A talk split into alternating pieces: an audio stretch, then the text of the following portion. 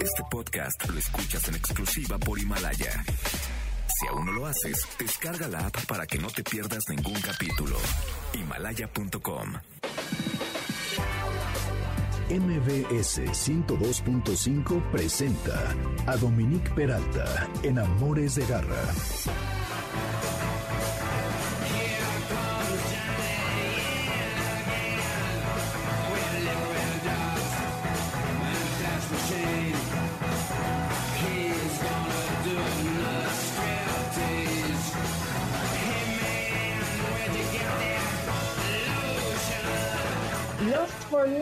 De Iggy Pop de 1996. Esto que traducido sería algo así como avidez por la vida, deseo por la vida. Me parece que es un enunciado de lo más propicio para estos momentos en los que estamos recuperando tantas cosas de nuestras vidas en este encierro con tantas reflexiones y más que estamos no solo en compañía de nuestra familia, sino por supuesto de nuestras mascotas. Así que con esta energía abrimos Amores de Garra, ¿cómo están? Bienvenidos, yo soy Dominique Peralta, esto es el 102.5 FM y hoy tenemos un programa buenísimo. Siempre digo lo mismo, pero es que la verdad cada uno se pone mejor y cada uno es diferente, aunque hay algunos temas que parecieran tener ciertas similitudes, como los que hoy vamos a tratar. He escuchado de varias eh, personas y sobre todo de Isabela y Constanza, que hace unas semanas estuvo por aquí Isabela contándonos de Kika, su pitbull que está sorda y que ahora está mostrando señales de estrés, algo muy desconcertante porque esta perrita le encantaba salir a pasear y ahora tiene problemas de piel, de comportamiento, en fin, ya la llevaron con especialistas y ahí va. Pero platicando con otros veterinarios también me han contado que han recibido a muchos perros y gatitos con algún tipo de señales de este tipo.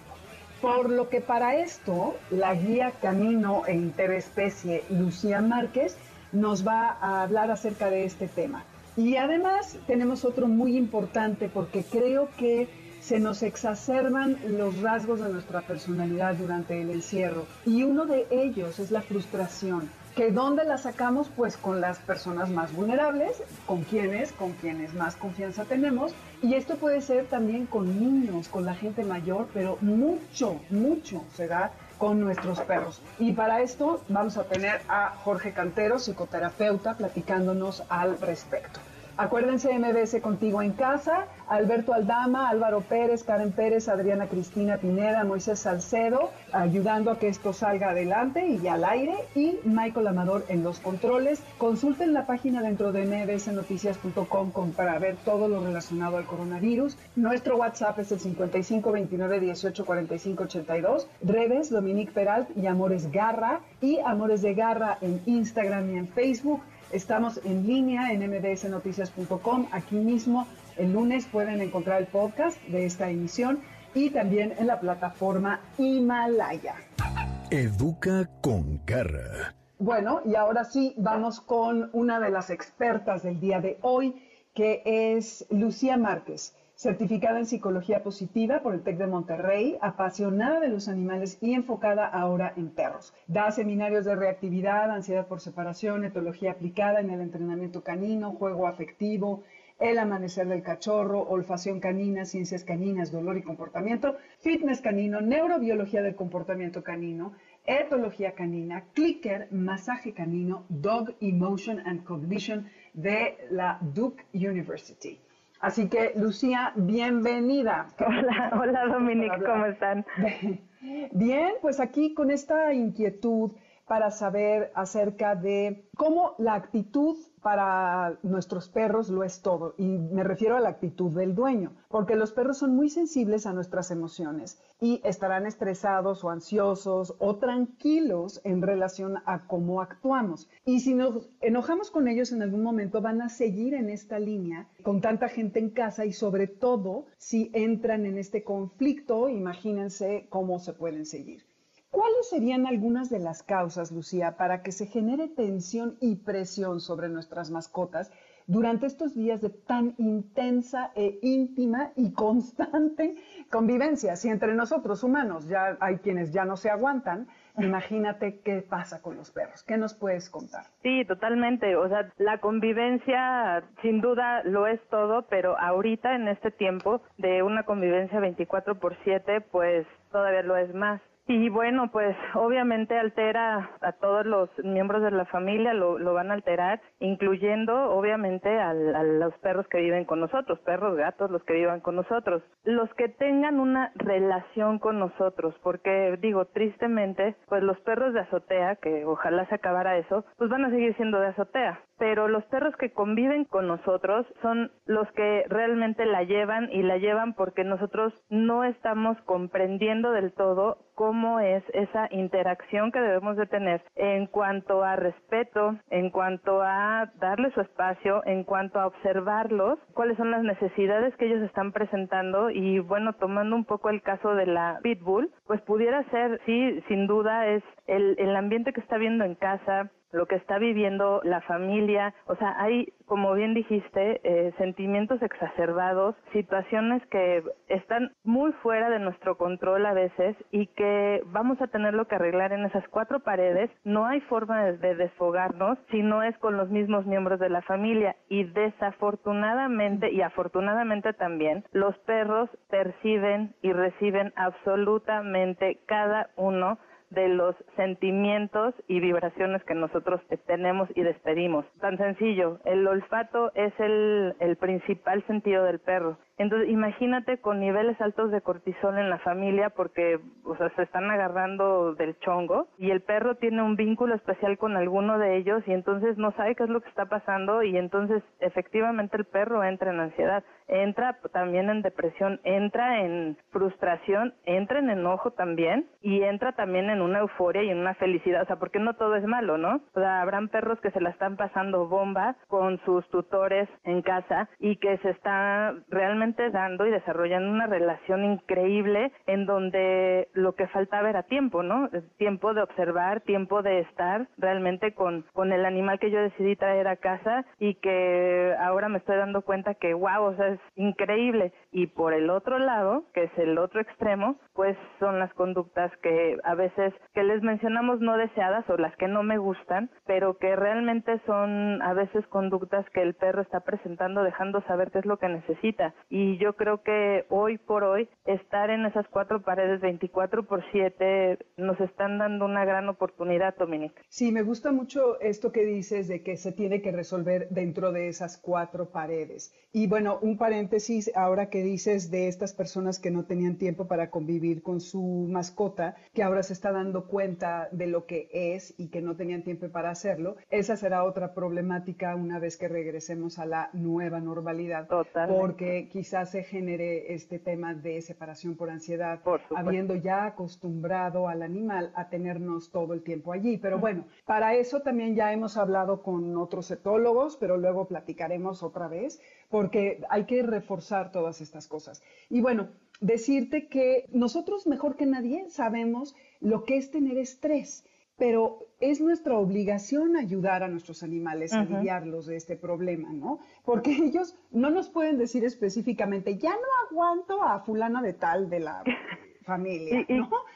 No nos avientan la puerta, ni nos cuelgan el teléfono, ni nos pegan de gritos. En, lugar, en su lugar, se lamen, no quieren salir a pasear, empiezan a ir más al baño, se van y se esconden en un closet o cosas así. ¿Cuáles serían las señales, Lucía, que nos alerten a que tenemos que poner especial atención. Es bien importante conocer a nuestro perro, observarlo, saber qué es normal en ellos, pero hay muchas cosas podemos ver que dices, oye, no, esto no está mal, como qué, qué dirías tú que hay que estar, a lo que hay que estar atentos. Ah, claro, bueno, pues estar atentos obviamente a cualquier cambio de comportamiento que sea inminente, que ese no es nuestro perro, ¿no? Y que este algo está pasando, como con cualquier otro miembro de la familia. Ahora, hay un lenguaje, que es un lenguaje canino que está estudiado, que está requete estudiado y que es tan transparente. Cuando realmente te pones a observar, lo estudias, ya lo desmenuzas, es transparente. Entonces, ¿cómo podemos saber que un perro está ansioso, molesto? Pues yo los invito a, que,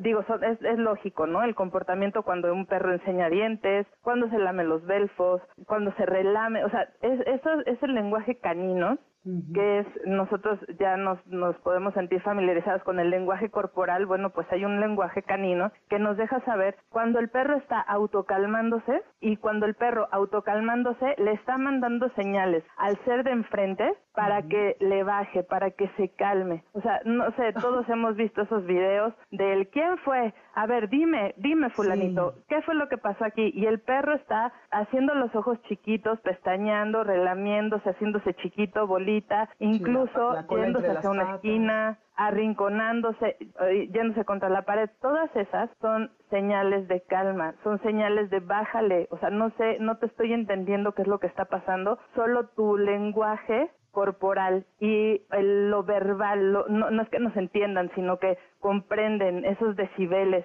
que nosotros estamos usando para pelearles o para regañarlos, lo están comprendiendo de esa forma y lo que están haciendo es tratarnos de apaciguar. Entonces nosotros necesitamos, de verdad, o sea, cuando vemos ese tipo de videos, quienes conocemos del lenguaje canino, la verdad es que no, no da más que pena, porque dices, es que tu perro te está diciendo que te calmes, que te tranquilices, que lo que estás haciendo no le está gustando, no le está entendiendo, no comprende y está entrando en miedo. Por eso cuando platicamos de que estuvieras en el programa me decías que ojalá y la gente deje de hacer sus videos de TikTok, porque imagínate las veces que, tienen que, repetir eso de ya que inundándose de esas cosas.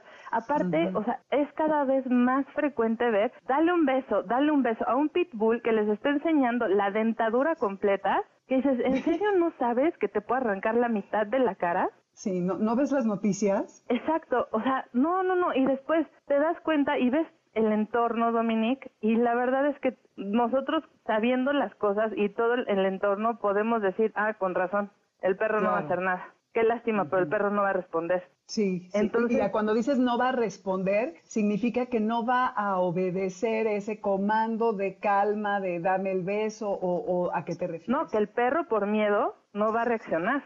Entonces, estamos entrando en un tipo de indefensión. Claro, que se va a acumular que se tengan que estar aguantando ese tipo de abusos porque saben que si no se lo aguantan, viene la buena.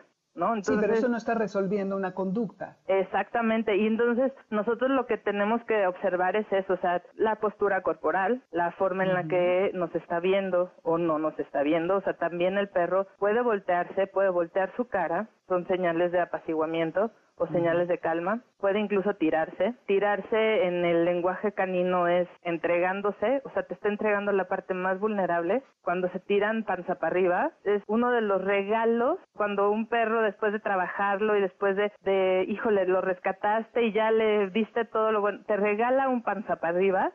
O sea, es, es, es casi el cielo, ¿sabes? Pero cuando un perro te regala un panza para arriba y está dentro de esa situación, es una señal de apaciguamiento de please, o sea, estoy desarmado, o sea, soy tuyo, neta. Soy tuyo, sí. Bájale. Entonces, Oye, ¿y eh, tú qué sugieres? Tenemos que ser súper sensibles, empáticos, esa es la palabra. Empatía. Sí, considerar que es un animal hipersensible y no nada más un mueble que está presenciando los gritos que le estamos profesando al niño, al marido, a la esposa, a quien, ¿no? Claro. O sea, no es que te tengas que salir del cuarto o que el perro se vaya a otro lado o qué, no sé. ¿Qué dices? ¿Cómo le evitamos tanta ansiedad al animal con pues nuestra presencia constante? Pues mira, es, sencillo, es sencillo y no, porque seguimos pensando que ellos están para nosotros y que deben de estar disponibles cada vez que nosotros los necesitemos. No sé en dónde lo escuchamos, pero ya es obsoleto. O sea, los perros no están a nuestro servicio 24 por 7. El perro se va a acercar si tú te sientes triste, no tienes que llegar a abrazarlo. Como a ti no va a llegar a abrazarte alguien, aunque lo quieras mucho y estás distraído. Sí. Sí, o sea, es quiero jugar con mi perro o quiero jugar con el perro, pero está dormido. No lo vas a llegar a, despertar. Como no vas a llegar a despertar a tu esposa, a tus hijos, para que jueguen contigo o te hagan compañía. no hay que violentarlos. No, porque pues es lo mismo, es, respetarles el espacio, respetarles su tiempo. Ellos deben de dormir, ellos recordemos que tienen necesidades de, de, dormir y lo hacen sí durante la noche porque se adaptan a nuestra dinámica, pero el resto de las horas de sueño que deben de tener son durante el día, en lapsos cortos. Y ahora depende de la edad del perro que nosotros debamos de entender que necesitan más horas de sueño. Un cachorro necesita muchas horas de sueño. Un, a un adulto, eh, un anciano, necesita muchas horas de sueño o va a requerir muchas horas de sueño. Entonces, todo eso pues, lo tenemos creo que, no se vale que no respetemos esa parte de, de, individualidad porque nosotros queramos pues cubrir nuestras necesidades. Entonces, regresando a la pregunta, ¿cómo le podemos hacer? Pues darle su espacio y también dátelo tú porque a la hora que regreses a trabajar, hablando de una relación positiva con el perro y no de abuso, eh, el perro necesita saber que hay tiempos, que hay límites y que puedes tú estar ocupado y él puede estar ahí o un poco más lejos y no pasa nada. ¿no? Sí, exactamente. Entonces, es respetarle, es respetarle su espacio. Yo sugiero que haya un espacio seguro para el perro cuando hay visitas en casa. En este caso, como no puede haber visitas, pero todo el mundo estamos en casa, pues ese sitio seguro es como la recámara del perro, es como la recámara del niño adolescente. Sí, que podría ser su transportadora. Puede ser su transportadora, claro. O un espacio en un cuarto, ¿no? Que sea con su camita. Exacto. Algo que esté lejos de la dinámica familiar. Exacto. Sea, su sitio seguro es a donde sabe que nadie va a llegar a molestarlo. Y si hubiera un momento de estrés particular entre la dinámica familiar, lo podemos sacar a ese lugar seguro, tranquilo, para que esté alejado de todo esto sin acariciarlo, para no confirmarle sus miedos, nada más como dejarlo ahí. En caso de algún, eh, alguna situación, una discusión familiar, creo que lo en lo último que vamos a pensar es en el perro. no pensamos a veces en los niños cuando estamos encendidos con una discusión. Ni cuenta te das de nada. Ajá, exacto. Entonces yo creo que cuando se encienden los ánimos y cuando hay fricciones en casa, pues como un miembro más de la familia, pues va a voltear a ver, o sea, así de que alguien me explique. Y entonces, o sea, evidentemente los niveles de cortisol van a estar al tope en todos los miembros, unos por estrés, otros por enojo, o sea, pero todos van a estar como con los ánimos arriba. Y obviamente él va a optar por hacer señales de calma, por tranquilizar a la familia. Entonces va a empezar a meter entre los miembros de la familia, tal vez va a empezar, se va a acercar a uno y lo va a querer apartar, si están discutiendo uno a uno, se va a poner, inminentemente se va a poner entre las dos personas. Lo hacen cuando nos abrazamos, Dominique. No entienden el abrazo. O sea, cualquiera que se ha abrazado delante de un perro, el perro va a llegar y dicen, ay, mira qué celoso. No, no es celoso. Lo que pasa es que dicen, hey, esto no, no, no. ¿Qué pasa?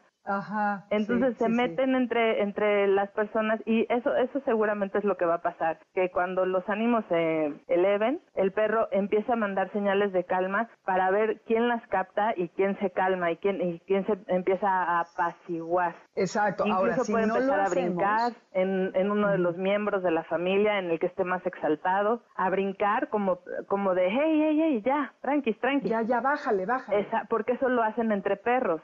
Entonces va a empezar como a tratar de distraer. Incluso hay perros que llevan el juguete y de, mira, ¿qué te traje? Vamos, ¿no? Sí, para Entonces sacarte de ese momento, ¿no? Ajá, y muy, muy probablemente los ánimos, ¡pum!, se dispersen. Y fue gracias al perro a que alguien puso atención, a que, y pues si no, el perro lo que va a hacer es que no pude con eso, se va a retirar. Y en otras ocasiones va a salir a dar la cara por el miembro con el que tenga mayor vínculo. Sí. ¿Por qué lo vamos a, poner en ese punto, sabes? Sí, porque está, le estás transmitiendo esas emociones perturbadas y él está respondiendo a ello. Es correcto. Oye, y por ejemplo, en un momento así, él evidentemente te está queriendo ayudar. Tú para que no se le quede todo eso si no respondemos a esa traída de juguete, a esos brincos, a ese meterse entre las piernas o en fin, podemos como darle algunos comandos que son rutinarios como siéntate, échate, ven junto, eh, algo para como sacarlo también a él de la dinámica y de alguna manera asegurarle que las cosas están bien, no sé, bueno, y que también eso te ayudaría, ¿no? No sé si lo ayuda. Mira, no, emocionalmente necesitamos recuperar al perro, es así como súper importante. ¿Y cómo haces eso? Lo recuperamos cuando podemos salir, tal vez al patio, tal vez al jardín del departamento donde vivimos, tal vez al jardín de por la casa donde vivimos y nos damos un tiempo fuera mi perro y yo, la persona con ese apego o ese vínculo con el perro y el perro. La verdad es que comandos, órdenes y todo solamente son una curita, Dominique, porque no estamos realmente el abrazo que nosotros necesitamos darle a nuestro perro para recuperarlo emocionalmente tiene que ser terapéutico, tenemos que bajar todos los ánimos a que nos tenemos que relajar, tenemos que dejar, ya, ya pasó el episodio, déjalo pasar. La verdad es que los perros son resilientes, o sea, por mucho más que nosotros. Totalmente. Entonces, sí, si nosotros lo recuperamos emocionalmente, entendemos que la necesidad después de un episodio de esos es recuperarlo emocionalmente, vamos a, a lograr muchas cosas, entre ellas afianzar el vínculo, que nuestro perro nos tenga mayor confianza y entonces a mayor confianza en el perro necesitaremos menos órdenes, porque finalmente una orden es el perro va a atender a un comando, si lo tiene súper bien plantado, pues lo va a atender, pero, o sea, no trae un raspón. Entonces, la herida emocional que trae puede que esté un poco más profunda. A lo mejor recibió un golpe, a lo mejor le dieron un empujón con el pie, ¿sabes? O sea, claro. no sabemos hasta qué niveles pueda llegar el redirigir. Hablamos mucho también de redirigir. El perro, cuando tú te metes entre una pelea de perros, te dicen no te metas, es lo peor que puedes hacer, porque el perro va a redirigir la mordida. Nosotros cuando nos enojamos redirigimos contra el más débil. Sí, e, exacto, como lo hacemos con los niños. Exactamente. Entonces, ¿cómo recuperas, mamá o papá, cómo recuperas emocionalmente a un niño después de que le pusieron una zarandiza de aquellas por algo que en otro momento hubiera podido pasar, ¿eh? Pero estamos tan, tan, tan enclaustrados. Que, que se exacerba que se exacerba. Entonces, ¿cómo lo podemos recuperar emocionalmente al niño? Pues lo podemos abrazar, a ver mi vida, este, y le explicas, si tiene la edad para que le expliques, y si no, no lo distraes con una paleta. No, porque eso lo estás reforzando. Oye, Lucia, se nos acabó el tiempo. ¡Qué ah, barbaridad! Sí, este, ¿dónde te podemos encontrar? Eh, bueno, me pueden encontrar en WhatsApp y en redes sociales en Facebook como Lucía Márquez. Y pues ya, nada más, Instagram ¿Cuál es tu WhatsApp? Mi WhatsApp es 55 30 16 06 97. Buenísimo, muchísimas gracias por tus consejos esperemos poderlos aplicar. Y también la otra es que el estrés es una respuesta ante el peligro, no siempre es malo, nos protege, es parte de la vida y también tenemos que aprender a lidiar con ello. Absolutamente es adaptativo. Humanos y perros, ¿no? Claro. Muchísimas gracias, Lucía. Dominique, gracias a ustedes, mil, mil gracias. ¿De qué? bueno, pues ahora, mis queridos garrescuchas, nos vamos al ritmo de Coldplay con esto que es del 2002, del disco A Rush of Blood to the Head que se llama warning sign, que es cuando uno piensa que no se dio cuenta de las señales que mandaba la otra persona, que ya se estaba distanciando de nosotros, pero que afortunadamente luego nos sigue siendo un huequito en nuestras vidas, así como nos dan tantas oportunidades nuestros animales. No se vayan, volvemos a Amores de Garra, soy Dominique Peralta, este es el 102.5 y volvemos con Jorge Cantero. No nos tardamos.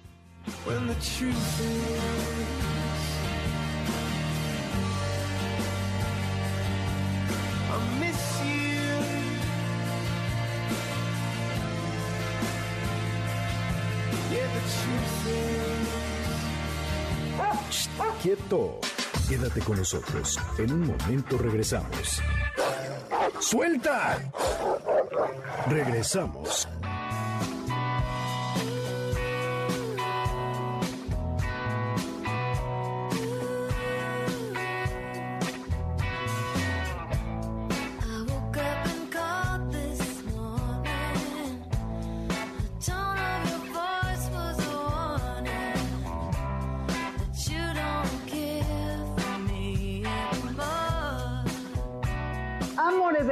De Garra 102.5 FM, soy Dominique Peralta y esto fue Sheryl Crow, My Favorite Mistake, de 1998. A propósito de estos comportamientos erráticos, erróneos que estamos teniendo en este encierro con humanos, en la convivencia y por supuesto con nuestros animales. Ahora vamos a platicar con Jorge Cantero, pero antes les recuerdo MBS Contigo en Casa En Spotify tenemos la lista con la música de todo lo que ponemos por aquí, que luego no tiene ni ton ni son, van a ver la lista, pero tiene que ver con los temas que tratamos programa con programa. Se van a Dominique Peralta y ahí buscan la lista Amores de Garra. Nuestro WhatsApp 5529 18 45 82, redes Dominique Peralta y Amores Garra en Twitter y Amores de En Instagram y Facebook. El lunes el podcast en mbsnoticias.com y en Himalaya y en este momento estamos en línea o en la aplicación. Rápidamente, antes de empezar con Jorge Cantero,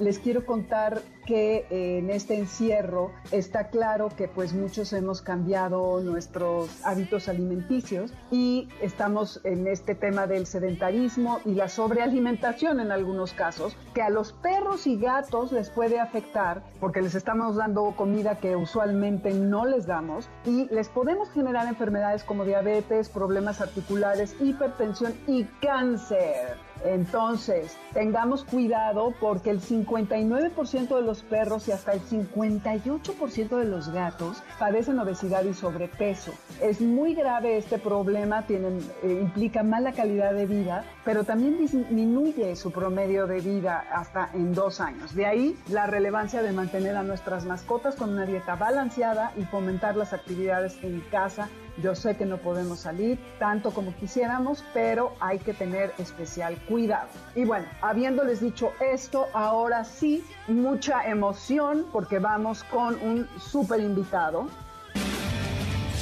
Garra Cultura. Jorge Cantero, que es psicólogo clínico, conferencista y capacitador en temas de desarrollo humano, coach en mindfulness, ha escrito tres libros Felicidad aquí y ahora, Enfréntate al miedo y Regreso al origen, además de una novela que se llama El rincón oscuro de su mente. Jorge, bienvenido, qué bueno que aceptaste la invitación. Al contrario, muy honrado, Dominique, muchísimas gracias. Nombre. Oye, y pues ya con Lucía, que además tú me recomendaste y te agradezco porque estuvo padrísima su intervención, hablamos acerca de los generadores de tensión dentro de casa, tanto para humanos y animales, y cómo ayudarlos a que ellos, animales, no salgan tan afectados. Y yo te comentaba cuando hablamos de que estuvieras aquí, que tenía ganas de hablar de cómo el comportamiento de nuestros perros, sobre todo, va como del 0 al 100, o al menos así lo sentimos, de pronto. Y es muy importante no dejar que nuestro temperamento se siga de filón con ellos y como decía mi abuelita, que en alguien tiene que caber la cordura, no dejar aflorar esos sentimientos de furia, de frustración, porque entonces el animal los va a asociar con la negatividad de mis reacciones y a lo mejor el paseo ya no va a ser un, un, lugar placentero o cuando conozca nuevos perros y yo me estrese, en fin. ¿Cómo tú que eres psicoterapeuta nos puedes ayudar a lidiar con el estrés que genera no tener el control? Porque al final es eso, que no tenemos el control cuando nuestro perro, valga la redundancia, se sale de control. Mira, ¿sabes qué pasa? Que desde ahí creo que tendríamos que replantearnos efectivamente el término y la relación que tenemos con nuestro perro. La barrera del lenguaje es muy importante entre ellos y nosotros porque es muy interesante, somos dos especies muy diferentes. Entonces, por supuesto, nos comunicamos de múltiples formas, pero no por el lenguaje. Los perros no pueden entender nuestras palabras entienden nuestros gestos, entienden nuestros movimientos y curiosamente entienden nuestro temperamento. Entonces, ¿sabes algo? Y desde ahí pudiéramos replantearnos ese vínculo con ellos, ya tendríamos más presente el daño o el beneficio que les podemos hacer según cómo manejamos nuestras emociones. Eso por un lado. Por otro, tú hablabas de control. Y bueno, pues es que desde mi parte psicoterapéutica tendría que decirte, el control no existe. Claro. Es realmente, realmente el ser humano se pasa toda la vida buscando seguridad, certidumbre, estar a salvo y por supuesto tener control porque según él en su ilusión fantástica si pudiera tenerlo todo estaría bien. Pero eso es falso. No tenemos control de nada más que dirían los estoicos de tu propia decisión y de lo que tú haces de lo que tú felices no estás en control de lo que ocurre a tu alrededor. Así que habría que migrar más bien a un término de fíjate respeto y regulación del propio afecto esto te refieres al humano. Al, del humano, claro. Porque el humano, creo, es la parte importante en este, en este asunto. El humano es el que está sacando a pasear a su perro. Y se supone, tú lo dijiste muy bien, que la experiencia debería ser placentera para los dos, no solamente para el humano, sino para el perro. Y perdemos de vista eso, ¿sabes? Entonces el humano ve el paseo a veces como la obligación de sacar al perro, como que flojera, como pues ya me toca y no quiero, y nos estamos perdiendo de una experiencia fenomenal. Así que habría que replantearnos desde ahí, a ver, compadre, en realidad no tienes control de tu perro, ni tampoco tienes control del entorno. Tu perro va a encontrarse con otros perros, va a oler y de pronto se va a exaltar. Lo más importante aquí es el vínculo que tú estableces con él. Mí siento que ponemos demasiado énfasis en el objetivo y poco en el vínculo.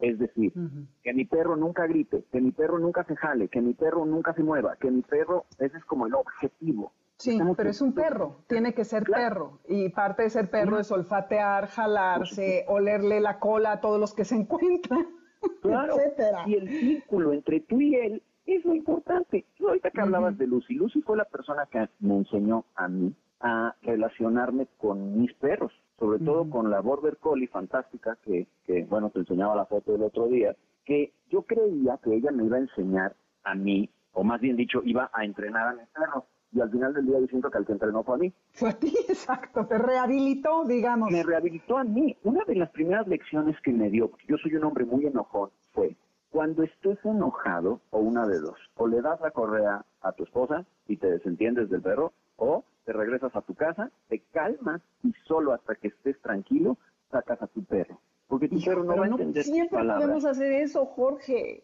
El tiempo, el tiempo. Ah, eh, pero ¿qué vale más?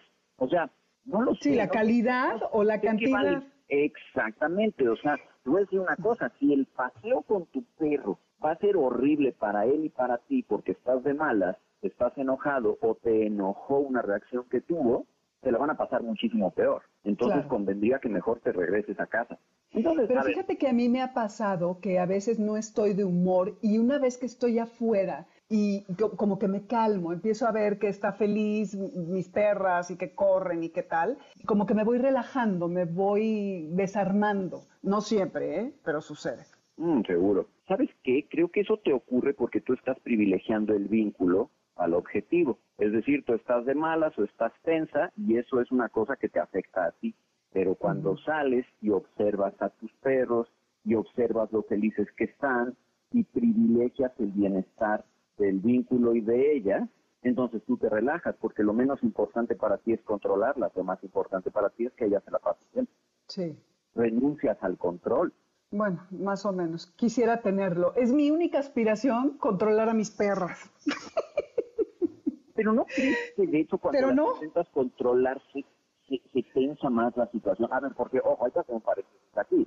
Sí hay perros complicados y sí hay ocasiones en que hay que jalar al perro con todo el cariño del mundo y con todo el respeto del mundo, pero efectivamente habrá que jalarlo porque puede ser que se ponga en peligro. O sea, si tu perro se pone muy frenético y de pronto se quiere cruzar la calle y lo van a atropellar, sin lugar a dudas, privilegia jalarlo, porque, ay, pobrecito, no te voy a lastimar, ¿no?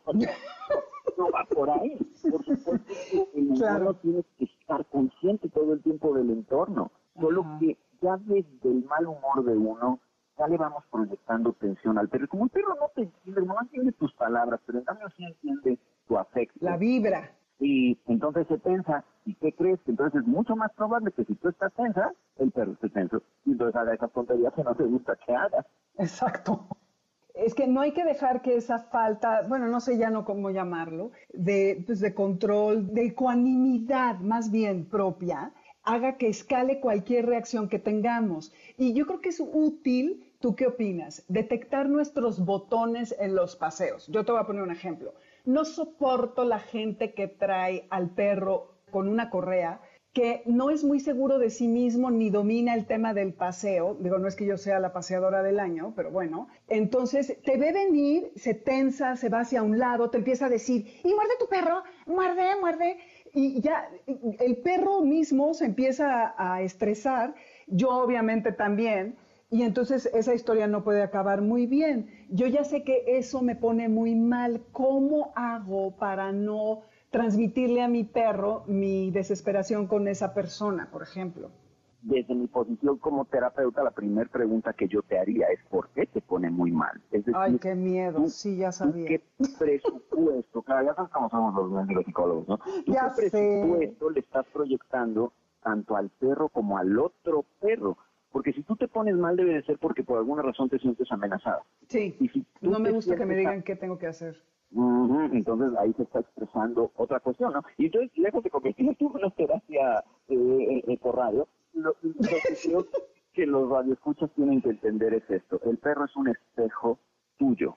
Esta maravilla que tienen ellos de poder observarnos y traducir esa observación en afecto se convierte también en un espejo que nos refleja cómo nos estamos sintiendo. Si aprovecháramos esa oportunidad para auto-observarnos también y decir, mi perro se asusta, mi perro se tensa, mi perro se enoja, cuando yo tengo estos afectos, seríamos responsables y entonces podríamos ver para adentro y decir, soy yo, no es él, no es mi perro que es un maleducado, no es mi perro que... Mira, te voy a poner un ejemplo que es muy tonto y no sé si lo pueda decir al aire. Supongo que sí, lo voy a referir una serie de televisión. ¿Puedo? Ajá. Sí, di lo que quieras.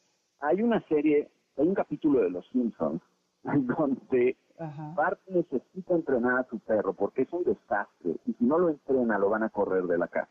Ajá. Y entonces el capítulo está en dos perspectivas, la del perro y la de él. Y el perro siempre lo único que escucha es y no entiende nada. Cuando por fin Llega la noche de antes, Bart está desesperado porque el perro no lo entiende y Lisa le dice, es la última noche que tienes con él, no la desperdicies regañándolo, juega ah. con él. Cuando por fin Bart se pone a jugar con él, el perro lo empieza a entender, o sea, se cambia la perspectiva y entonces el perro ya lo empieza a oír, ¡Ah, y se sienta. ¡Ah! se ofende el otro, dame la pata, y le da la pata. Y es bellísimo el capítulo porque ahí está, es como el perro no te entiende porque tú estás histérico. Mala palabra. Eh, eh, fuera, fuera ya de, época, ¿verdad? Pero eh, tú estás muy nervioso y el perro no te entiende. Entonces, esta magia de cuando tú te calmas, entonces el perro te ve y dice, ah, ya, ah, eso quieres. eso es lo que quieres.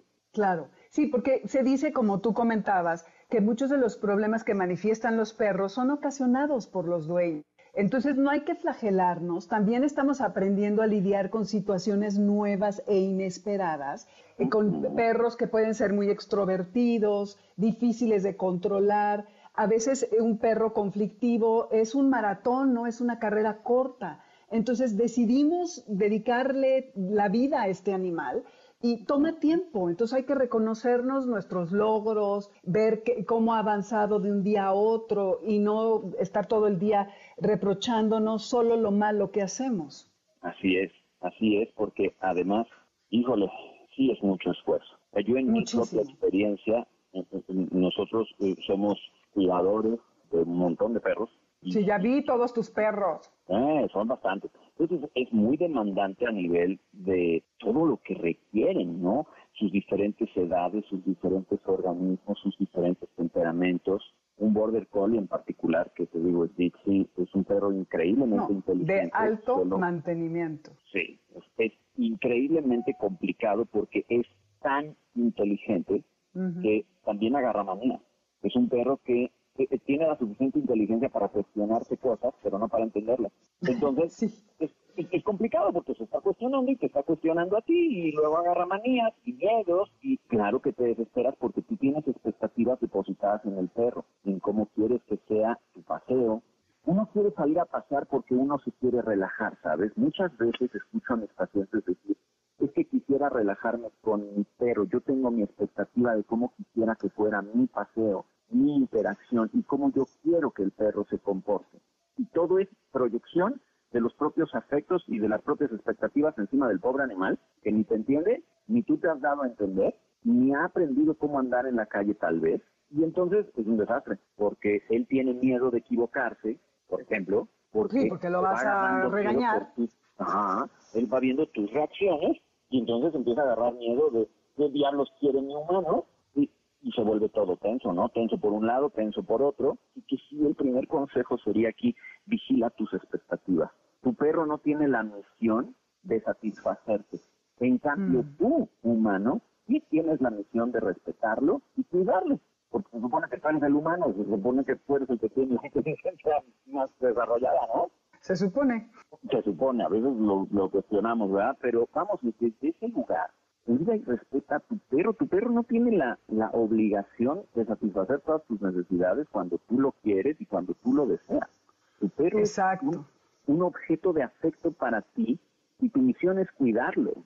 Sí, tenemos la obligación de procurarle un ambiente seguro, armónico, porque además, Jorge, los animales viven en el aquí y ahora, viven en el momento, están en el olfato del arbusto A, luego el- la hembra que pasó por el pastito B, más el humano que venía furioso y dejó una estela ahí de feromonas, eh, en fin.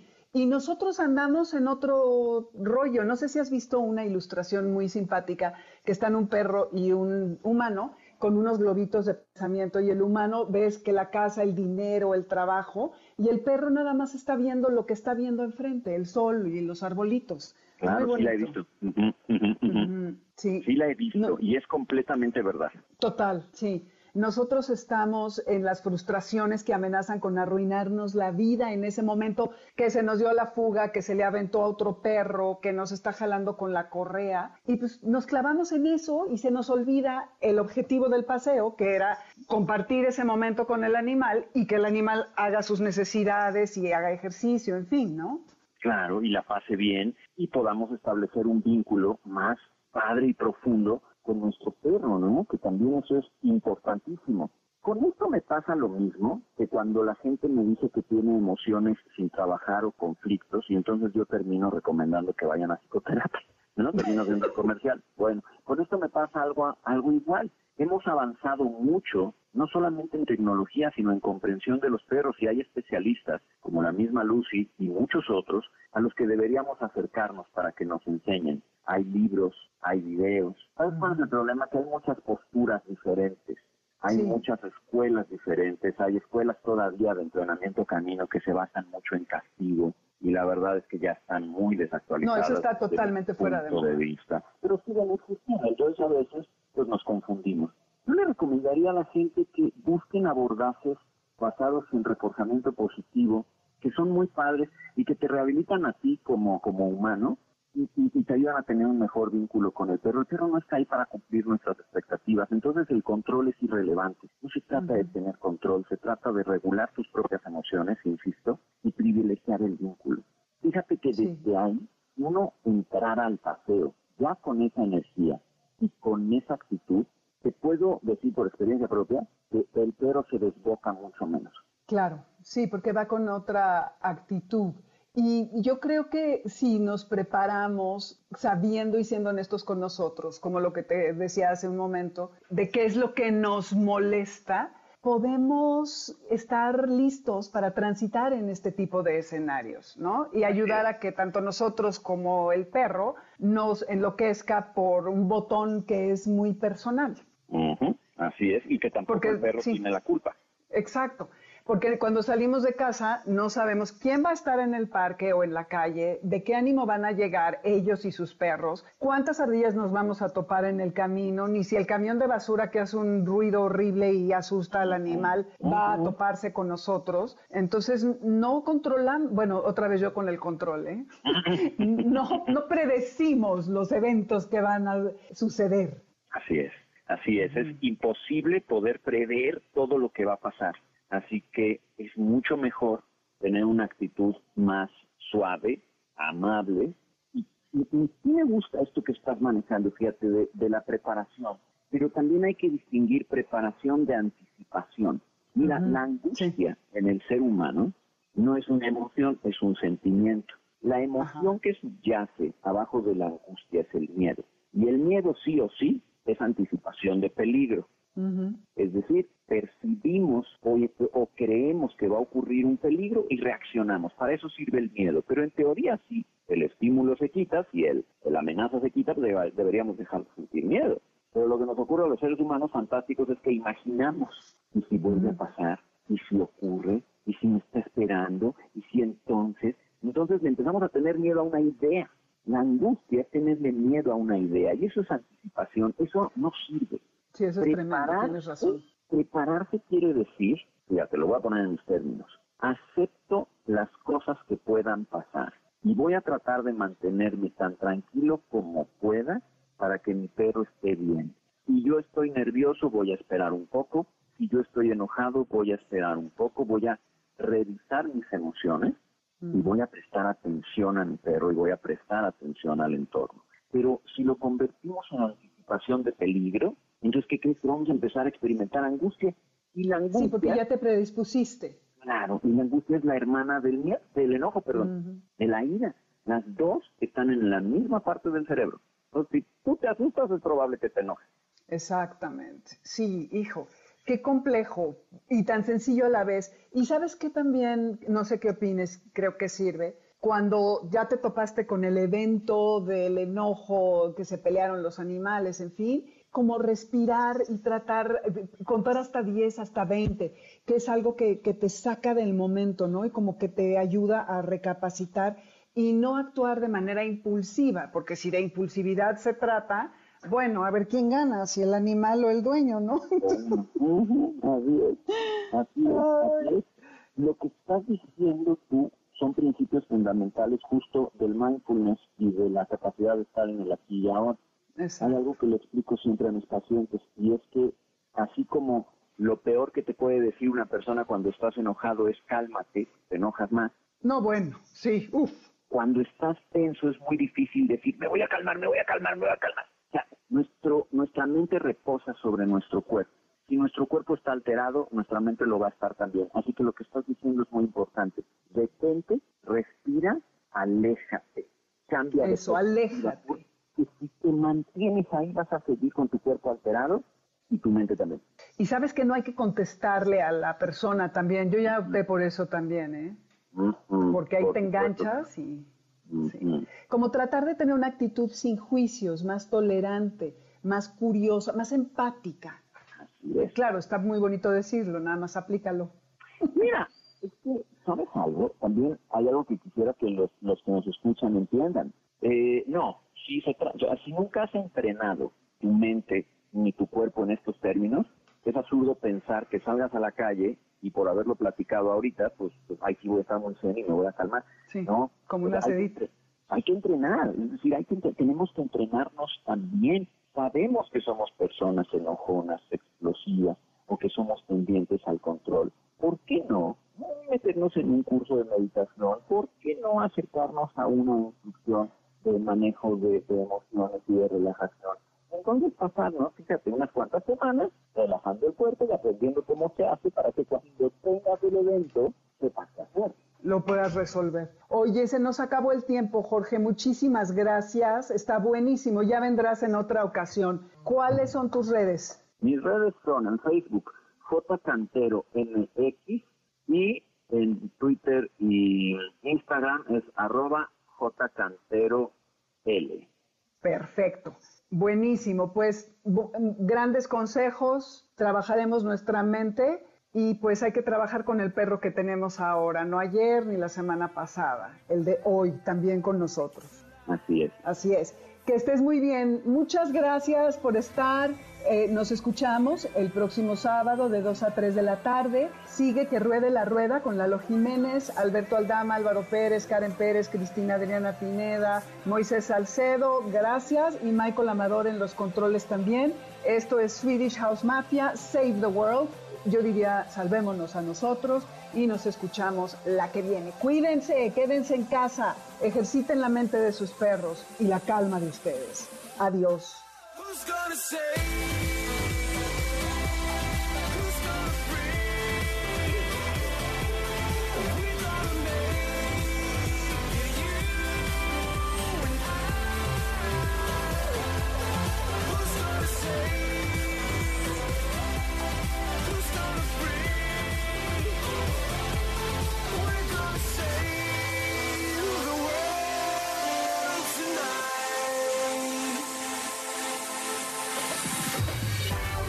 MBS 102.5 presentó Amores de Garra con Dominique Peralta. Te esperamos el siguiente sábado a las 2 de la tarde por MBS 102.5. Este podcast lo escuchas en exclusiva por Himalaya. Si aún no lo haces, descarga la app para que no te pierdas ningún capítulo.